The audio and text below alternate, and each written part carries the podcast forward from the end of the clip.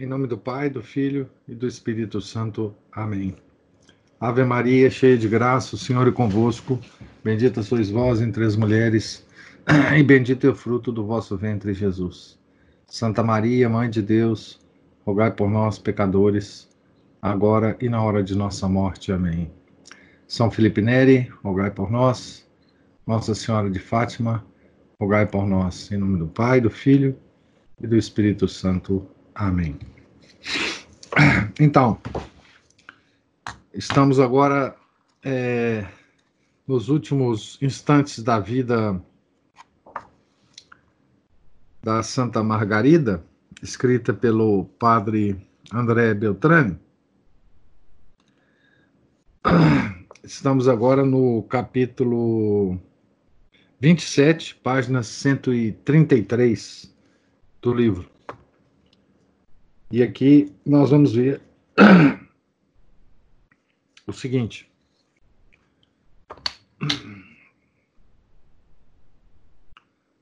As últimas cintilações de um astro. Amar e sofrer em silêncio. O desejo do ouvido. Maravilhosos dons sobrenaturais. Chegamos aos últimos meses da vida da nossa santa. Como são belos os derradeiros dias de um santo. Parece que os seus olhos já contemplam o reflexo da glória eterna. Os seus ouvidos ouvem o eco das harmonias angélicas e que Deus deixa incidir sobre a sua fronte um raio fúlgido da glória celeste. Os que o rodeiam percebem que começam a despontar para ele os primeiros albores do dia sempre termo e que o seu coração está próximo a consumir-se sobre o altar, vítima da divina caridade. Nós, nós rezamos né, na, na, na primas, oração da manhã, né? É, preciosa na presença do Senhor é a morte de seus santos. Então, nós, a, a, nossa santa vai, então, morrer, né? Os antigos diziam que o cisne, antes de morrer, concentra todas as suas forças e canta com a voz mais harmoniosa. Assim acontece com os santos. Próximos do ocaso da existência, redobram os seus me melodiosos cantos de amor divino, para em breve continuá-los na mansão dos bem-aventurados, entre os esplendores da eternidade. Margarida terminara a sua missão de revelar ao mundo o coração de Jesus. Já não restava mais que adormecer placidamente, placidamente no sepulcro. A gente viu que a última revelação é, de Santa Margarida não é, não foi uma foi uma revelação, digamos assim, política e social, né, para ao rei Sol, né, Luís XIV, então, ela teve as três revelações sobre o Sagrado Coração e essa última revelação sobre o rei de França. Né? Então, agora não, não restava mais nada para a missão né, dela na Terra.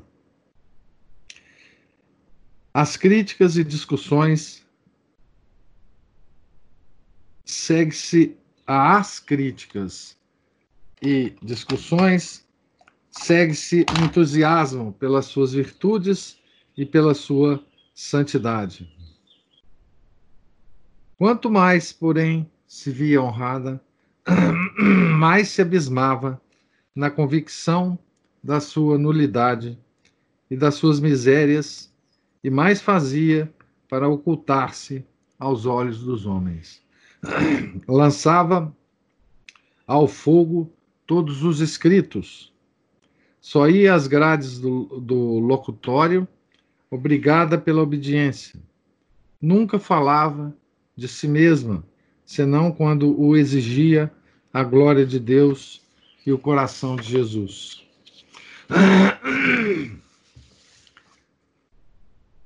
Se soubéssemos, dizia ela, como é culpada, desculpe, se soubesseis, dizia ela, como é culpada a minha vida e pouco conforme a perfeição religiosa, veríeis quão justo é que eu seja sepultada num eterno ouvido e desprezo, como uma miserável pecadora, que sem querer enganou as criaturas que a estimavam. Como vos ficarei obrigada, minha boa madre? Escrevia uma irmã.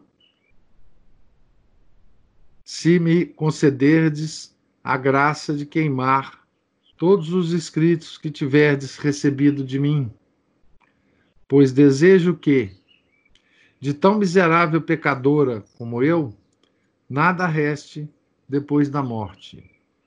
Quero ser aniquilada e sepultada num eterno esquecimento.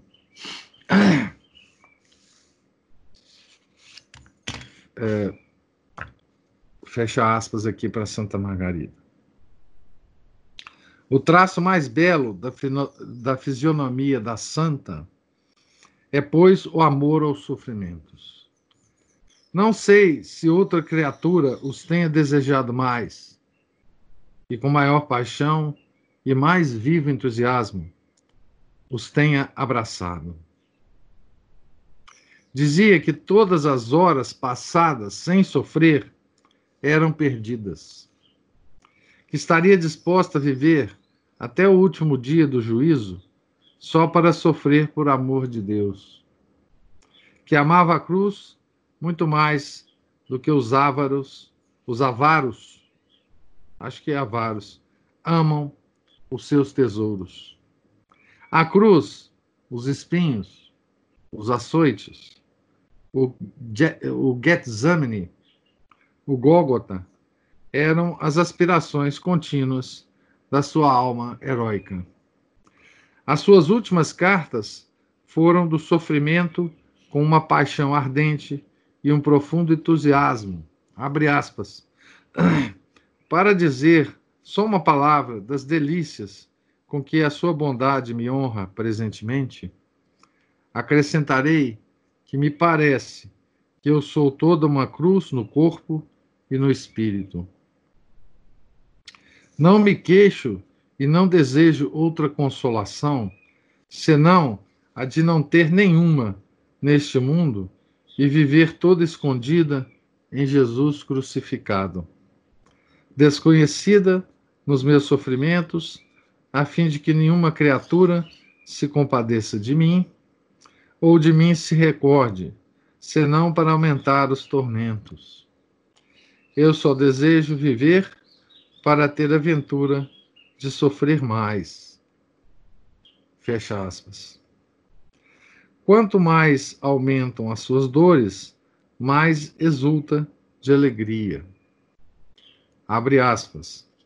Pelo que me diz respeito, outra coisa não posso dizer senão que Nosso Senhor se compraz em conservar-me num estado de contínuos sofrimentos, com um abatimento de forças que me torna preciosíssimo o arrastar esse miserável corpo. E quando vejo aumentar as minhas dores, afigura-se-me sentir a mesma alegria que os mais avaros e ambiciosos ao verem crescer o seu tesouro. Fecha aspas. A sua grande senha era amar sofrer por, por amor e calar. Abre aspas. Deus introduziu na minha alma três tiranos perseguidores que me atormentam constantemente. O primeiro, que é o que produz os outros, é um tão vivo desejo de amá-lo que parece que tudo o que eu vejo deva ser mudado em chamas de amor. O segundo, o amor aos sofrimentos. E o terceiro, o amor ao des, aos desprezos e às, humilhações. Pouco antes de morrer, escrevia a uma amiga, abre aspas, Amai e fazei o que quiserdes, porque quem tem o amor tem tudo. Fazei tudo por amor, no amor e para o amor, porque é o amor o que dá valor a tudo. O amor recusa um coração dividido, ou tudo ou nada. Retribuí, pois, amor por amor, e não vos esqueçais daquele que o amor fez morrer por vós. Não tereis este amor senão quando souberdes sofrer em silêncio e preferi-lo às criaturas. Então, aqui tem algumas citações né, de Santa Margarida que, que que são citações típicas dos grandes místicos né, da igreja. Essa coisa, um, esse mistério, né, uh, para nós, que é a sede de sofrimento, né? É, esses santos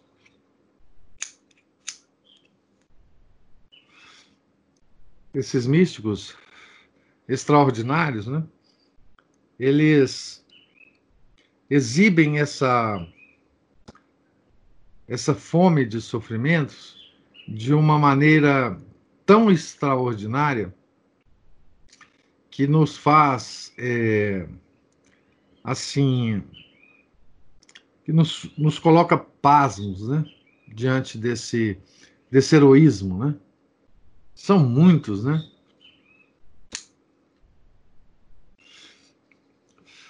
Começando na história da igreja, pelos monges do deserto. Né?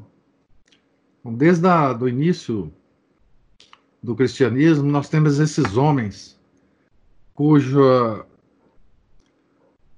cujo afazer né, aqui no mundo é sofrer. Né? É, foi. É, nós vemos isso em, em São Paulo, né, nas cartas de Paulo. Ele pontuando, né, o seu próprio sofrimento pessoal, né, é, e, e por toda a, a, a história da igreja nós temos esses personagens, né, é, para nós, extremamente misteriosos. A gente lembra muito de Santa Teresa, de São João da Cruz, né? Teve um outro grande santo, é, fundador, né? É, também é, São Paulo da Cruz, que viveu é, no século uh, 17, 18, 18 praticamente, né, que foi o fundador dos passionistas. Nós vamos falar um pouco dele é, quando nós vermos a, a biografia da Santa Gema Galgani. Então, essas, esses, esses santos que nos, nos colocam surpresos, né? porque essa sede de sofrimento só é dada às almas escolhidas. Né? Nós temos o quinhão nosso de sofrimento que Deus sempre dá a todo mundo, mas a esses santos ele, ele, ele dá mais, né? Ele dá essa sede. O seu semblante cintilava de uma angelical pureza.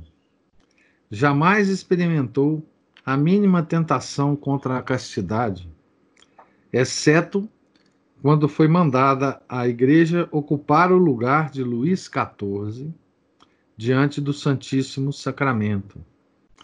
Vocês estão lembrados, né? Que a Madre Superiora, é, certa, certa época, né? Pediu a a Santa Margarida para que rezasse diante do Santíssimo como se fosse a pessoa de Luís XIV. E, e aí sim ela sentiu né, os mesmos sentimentos do rei. Né? Deus a havia enriquecido de maravilhosos dons celestes que dão lustre e esplendor à santidade e lhe servem de cortejo. Lia nos corações e nas consciências e profetizava muitos acontecimentos futuros que depois se verificavam à risca. A cada passo proferia uma palavra, uma frase, uma doce e delicada alusão que revelava às suas noviças como lhes conhecia perfeitamente as disposições espirituais. Bastou-lhe um olhar para conhecer que uma das jovens que pedia para entrar na visitação não era apta para aquela ordem. E as instâncias e perseguições da família não conseguiam demovê-la. Profetizou a próxima a morte próxima de um jovem dominicano vindo ao locutório quando gozava ainda ótima saúde.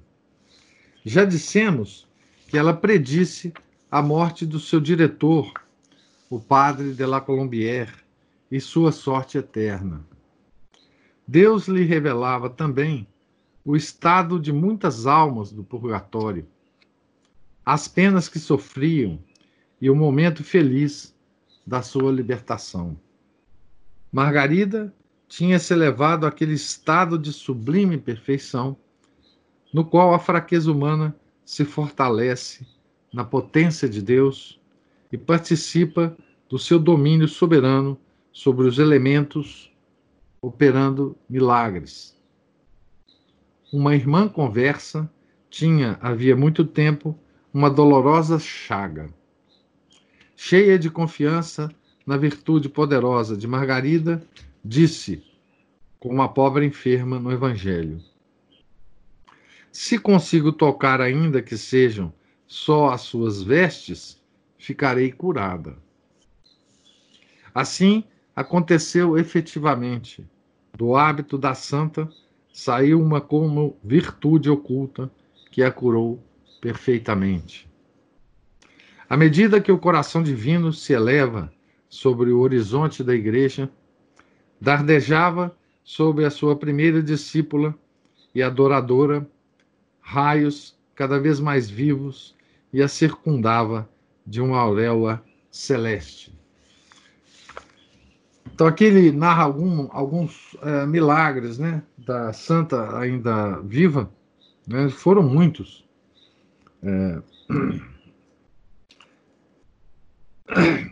Essas previsões, essas essas curas é, se realizavam é, em torno da santa nessa, nessa última fase da vida, né? E, e, e isso tudo é, impressionava, né? As suas colegas, né? E a madre, enfim, e tudo isso foi narrado, né? No processo de no ordinário né, da beatificação né, e depois da canonização. canonização foi, foi muito depois da morte dela.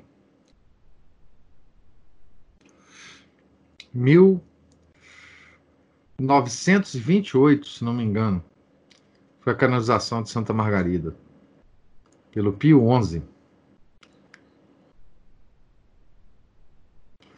quase 200 200 anos, quase 250 anos depois da morte dela.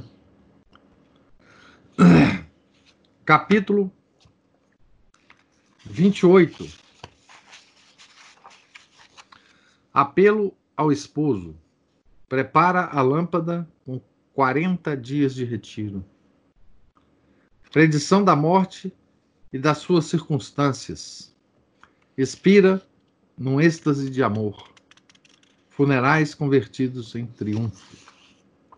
Ao começar do ano de 1690, Margarida pressentiu a chamada do esposo divino às eternas núpcias do céu.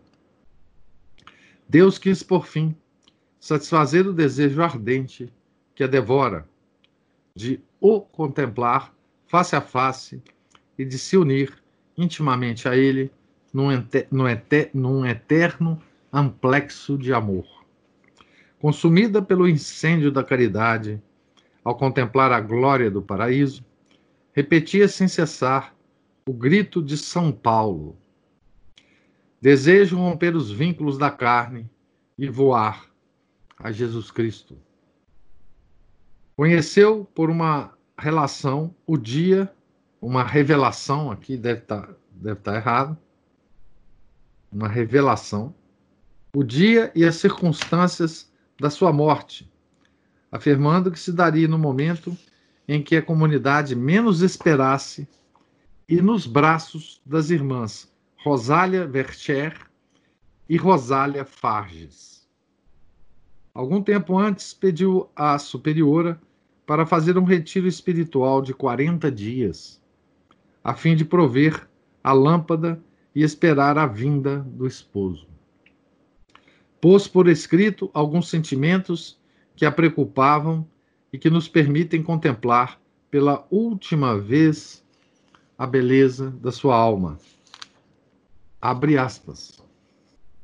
No primeiro dia do retiro, a minha ocupação consistia em pensar de onde provinha o meu grande desejo de morrer, pois não é próprio de uma pecadora como eu o desejar comparecer perante o seu juiz, cuja santidade penetra até aos nossos mais íntimos recessos.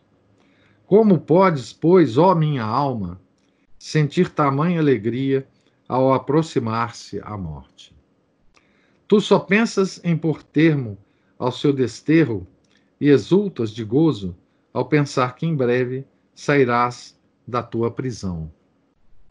Toma cuidado, porém, para que de uma alegria temporal, filha talvez da ignorância e da cegueira, não precipites na tristeza eterna e desta prisão mortal e passageira, não caias naquele cárcere eterno, onde se extingue a esperança. Deixemos, pois, ó minha alma, esta alegria e este desejo de morrer, às almas santas e fervorosas, para as quais estão reservadas as grandes recompensas.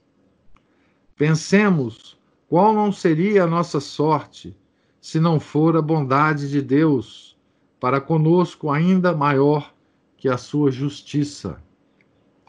As nossas obras, nenhuma outra coisa nos deixam senão esperar senão castigos.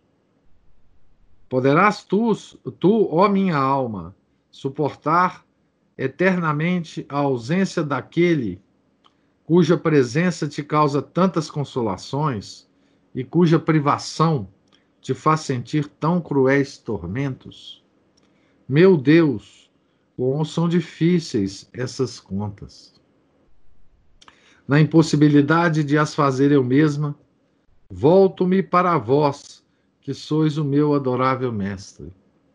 Confio-lhe todos os pontos sobre que devo, ser, que devo ser julgada, as nossas regras, as nossas constituições, a nossa direção. Depois de lhe haver confiado todos os meus interesses, experimentei uma paz admirável. Jesus conservou-me muito tempo aos seus pés, como que abismada na minha nulidade, à espera da sentença que pronunciará sobre esta sua miserável criatura. São anotações desse retiro, né? Que ela fez, o último da vida. E aqui a gente vê né, essa santa, como vários outros, com medo de ir para o inferno.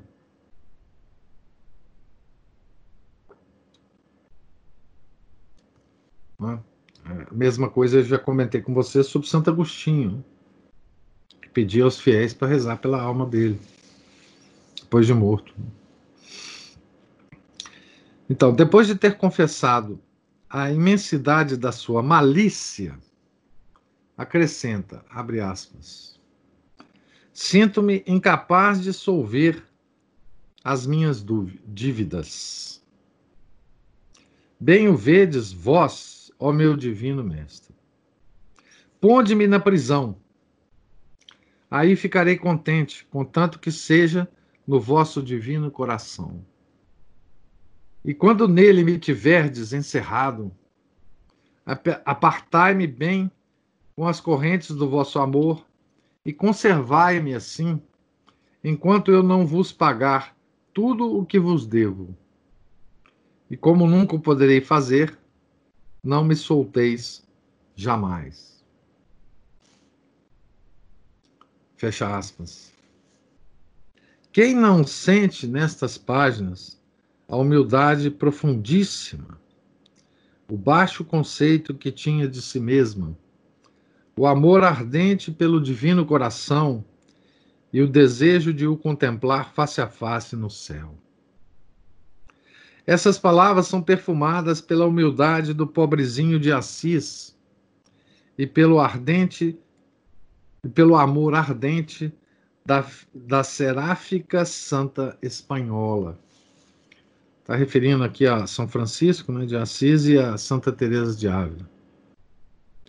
Imersa nesses sentimentos, esperava placidamente, placidamente a morte. No mês de outubro, então nós estamos no, no ano 1690, né? No mês de outubro, uma ligeira febre a obrigou a ir à cama. O médico, costumando dizer que as doenças de Margarida provinham do amor a Deus, garantiu-lhe que não era nada, no que foi contestado pela enferma. Margarida sofria muitas dores internas que a arte médica não podia conhecer. Entretanto, mostrava-se sempre sorridente e falava do imenso desejo de se unir a Deus, dizendo, porém, que se fosse da sua santa vontade, ficaria sofrendo na terra até o dia do juízo. No dia 16 de outubro, véspera da sua morte, desde muito cedo, pediu com grande insistência o santo viático. Só lhe concederam, porém, a santa comunhão, porque o seu, estado não inspirava cuidado algum. A santa sabendo que era o último amplexo que na terra dava Jesus, comungou com os ardores de um serafim. Seu semblante cintilava de celeste alegria. De então em diante, só falava do céu e do amor de Deus. Abre aspas. Ah, que felicidade para mim poder amar a Deus. Amemo-lo amemo soberanamente que desejo, que desejo eu no céu e na terra, a não serdes vós, ó Deus do meu coração. Quando, liber, quando me libertareis, Senhor, deste duro exílio. Então aqui a santa já vivia no céu, né? Parte no céu e parte na terra.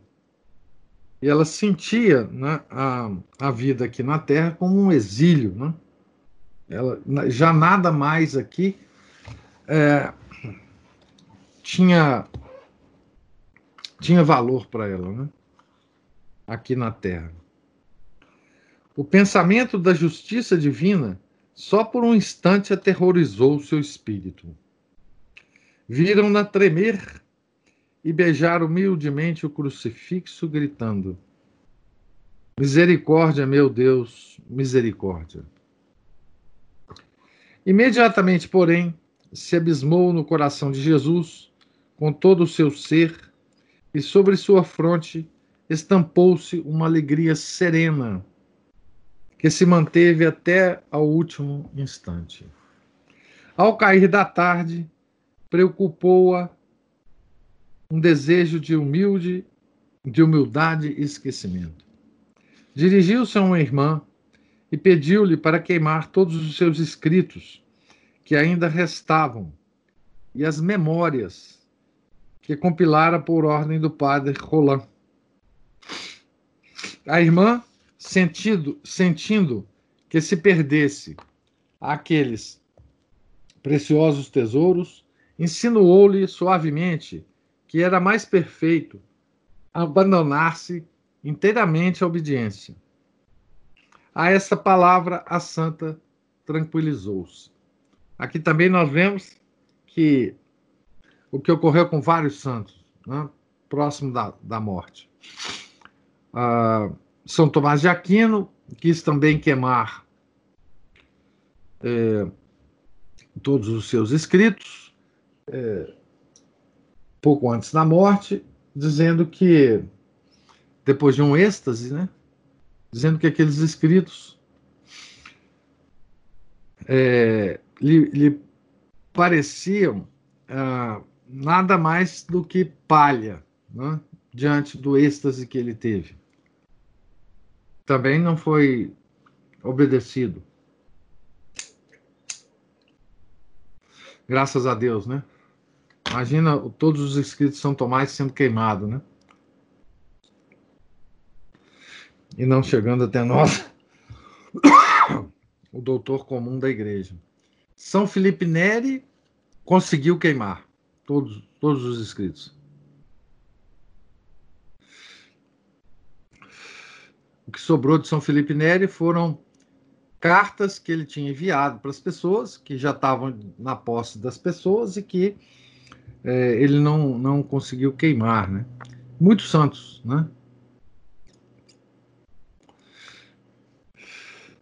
É, há alguns, Deus permitiu é, a queima dos escritos, a outros Deus não permitiu, né? ah, segundo a sua é, misericórdia e amor aos homens, né? Porque esses escritos são importantes para a posteridade, né? para nós agora, por exemplo. Né? As memórias, por exemplo, que, que são publicadas como autobiografia, né? são uma coisa extraordinária para que a gente leia hoje. Né? Então, é, esse, esse impulso de queimar os escritos está distribuído aí pela história da igreja sempre, né? Na manhã de 17 de outubro, né? Dia do seu nascimento para a vida eterna, é o dia da Santa Margarida, né? Tornou a pedir o viático. Tendo, porém, o médico assegurado que não havia perigo, não lhe concederam. Passou todo o dia entretida pelos inefáveis excessos de amor de Deus para com os homens, falando pouco, mas com frases inflamadas. Por volta das sete horas da noite, entrou em plácida agonia. Num instante, toda a comunidade se reuniu ao redor do seu leito. Concentrando todas as suas forças, deu às irmãs o último adeus, recomendando-lhes que amassem a Jesus sem reservas. Entrando o sacerdote para lhe administrar a extrema unção, soergueu-se. Duas irmãs apressaram-se a sustentá-la nos seus braços. Eram precisamente aquelas cujos braços Margarida predissera que havia, em cujos braços Margarida predissera que havia de morrer. Naquele momento de emoção, ninguém reparou nisso. Perceberam-no mais tarde.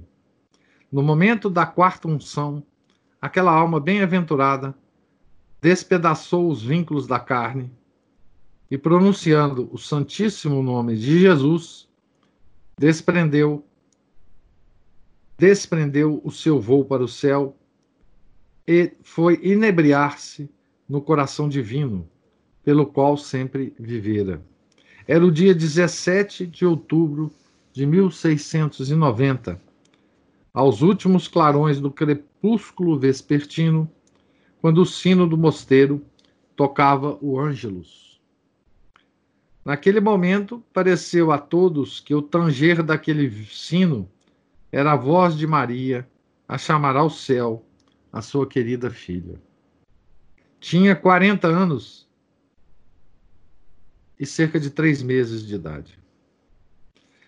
Enquanto Margarida, em companhia dos anjos, voava ao céu para receber o eterno amplexo de Deus, o seu semblante resplandecia de uma beleza maravilhosa.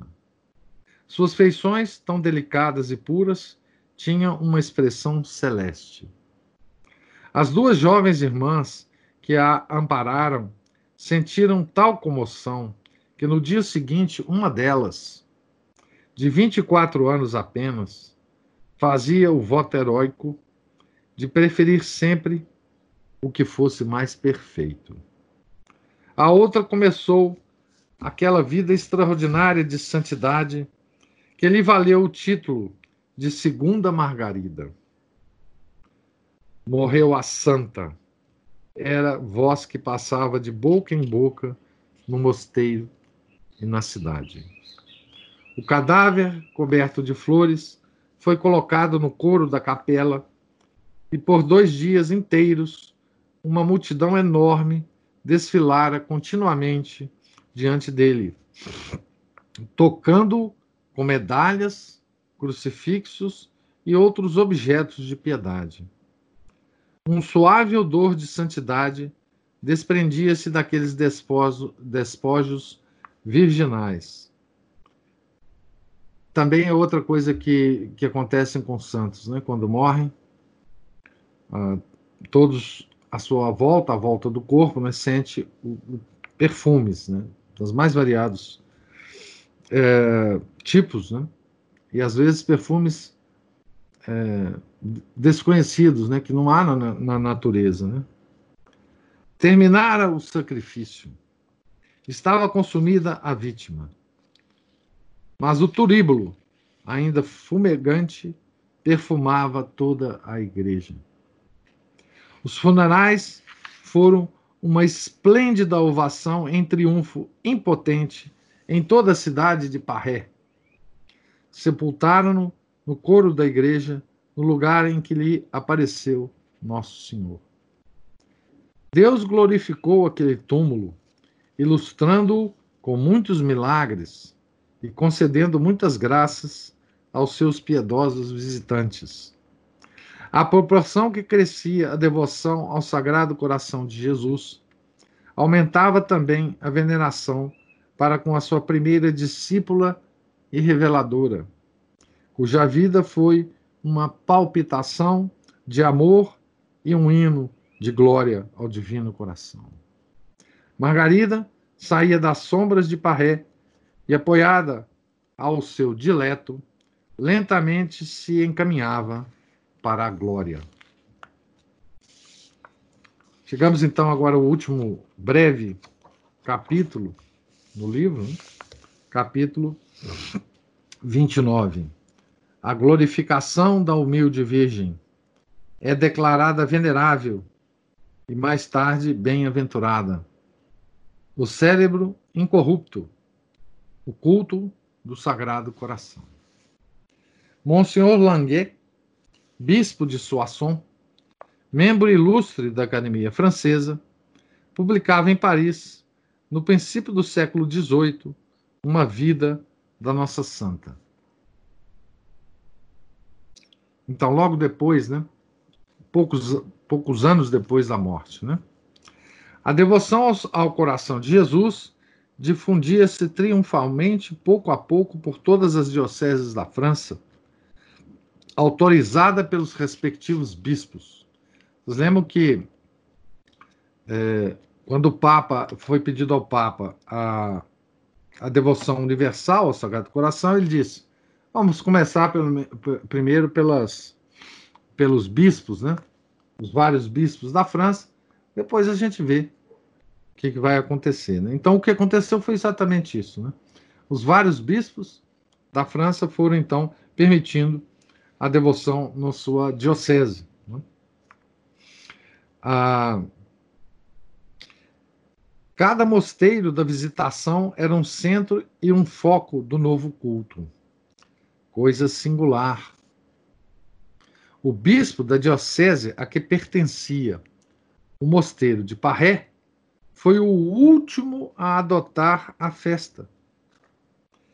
Verificando-se verificando assim uma predição de Margarida, que dissera que a solenidade do Sagrado Coração seria introduzida em todos os lugares da França antes do que no lugar onde, onde nasceram.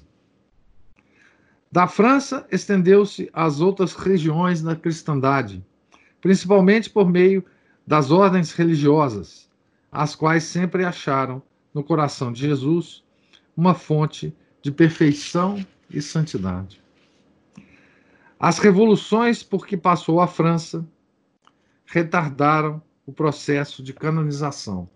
Então, as, revolu as revoluções foram a principal, no final do século XVIII, né? e as várias é, revoluções é, menores que ocorreram no século XIX na França, né? até a queda completa da, da monarquia e nunca mais é, retornou. Né? porque era uma ida e vinda entre república e monarquia no século XIX.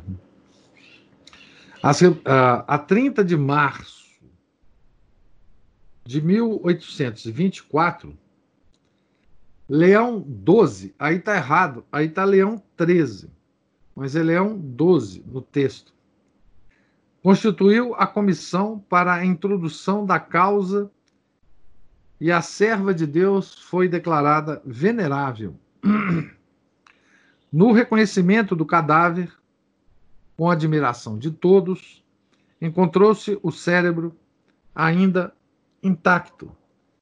1824 foi então é, uns 30 e 34, 35 anos depois da morte de Santa Margarida, né?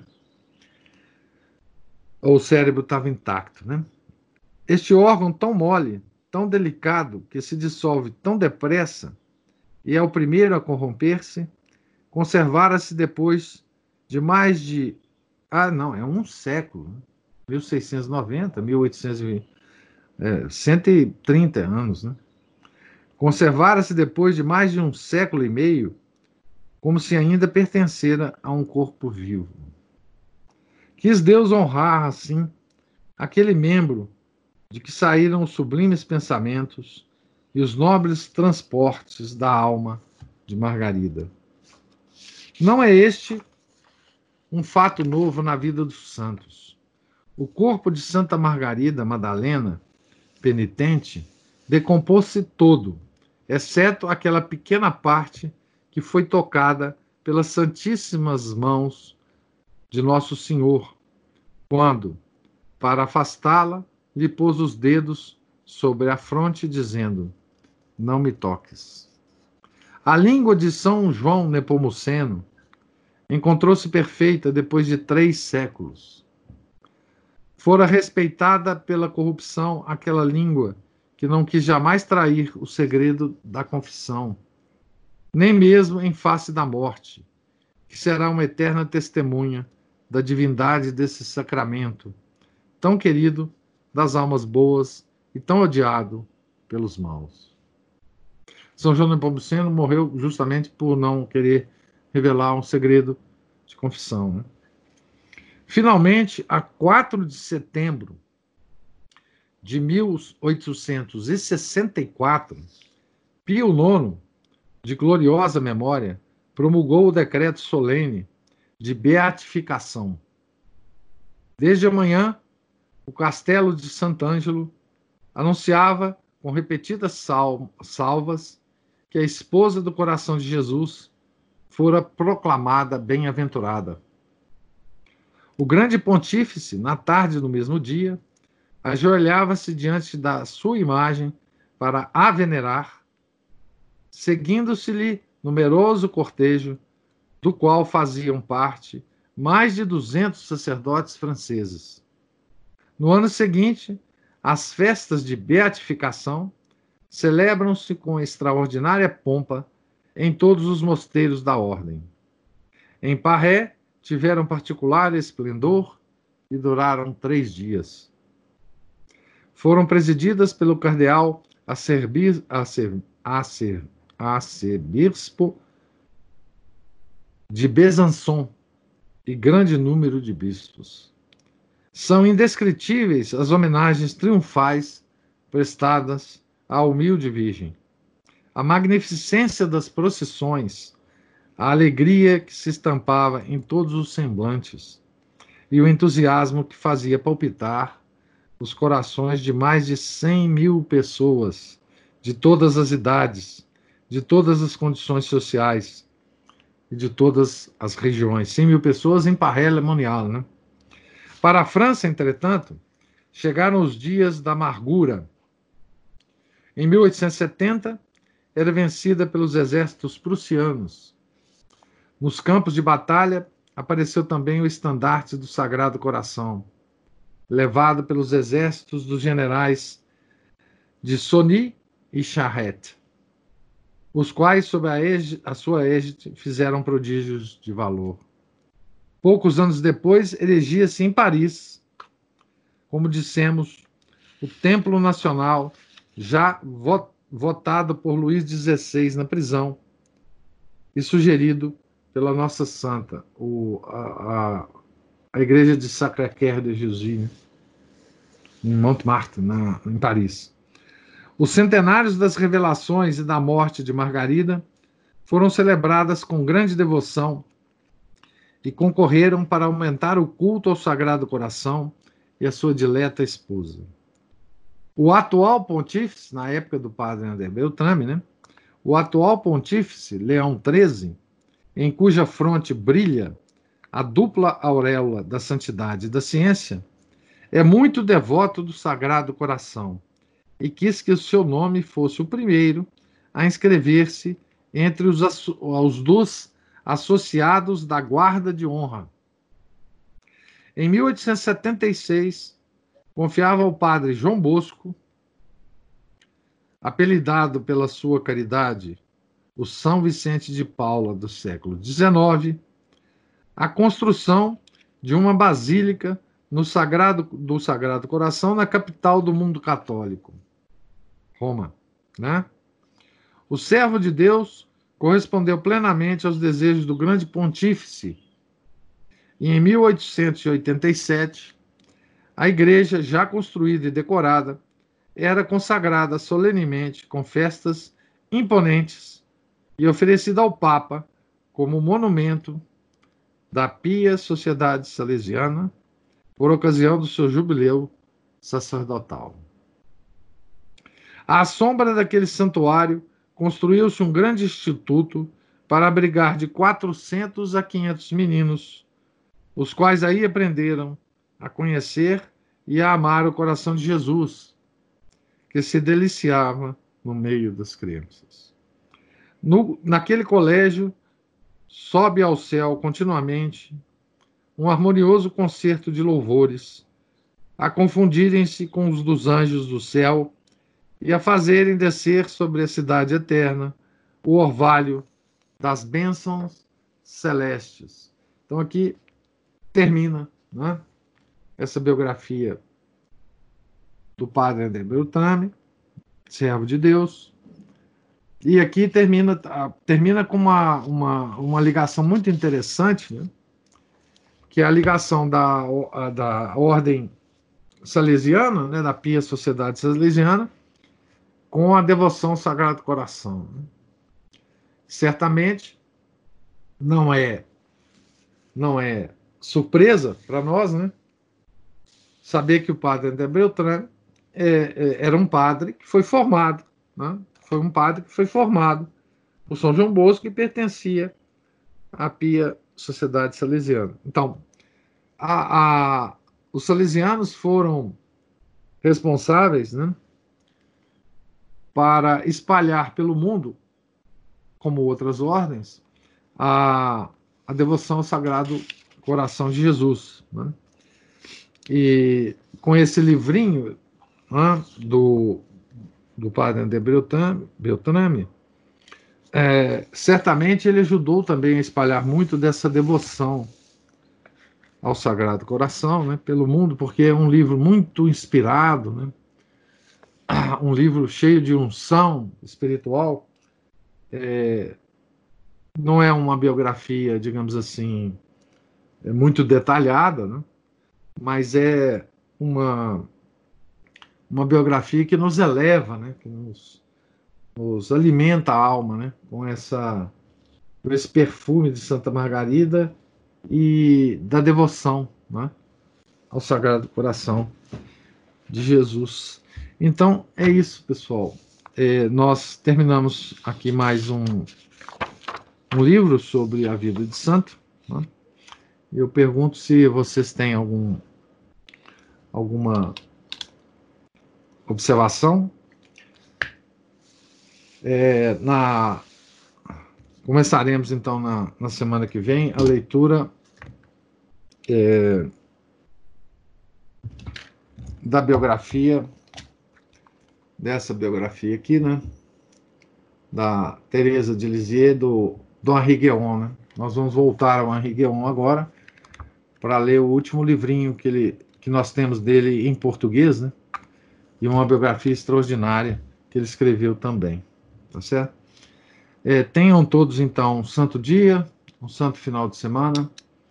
Deus lhes pague pela paciência e generosidade. Em nome do Pai, do Filho e do Espírito Santo. Amém. Ave Maria, cheia de graça, o Senhor é convosco.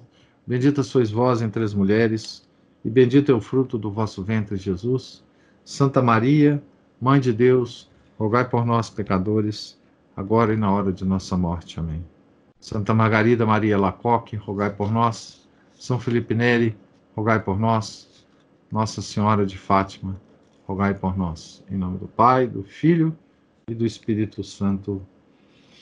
Amém.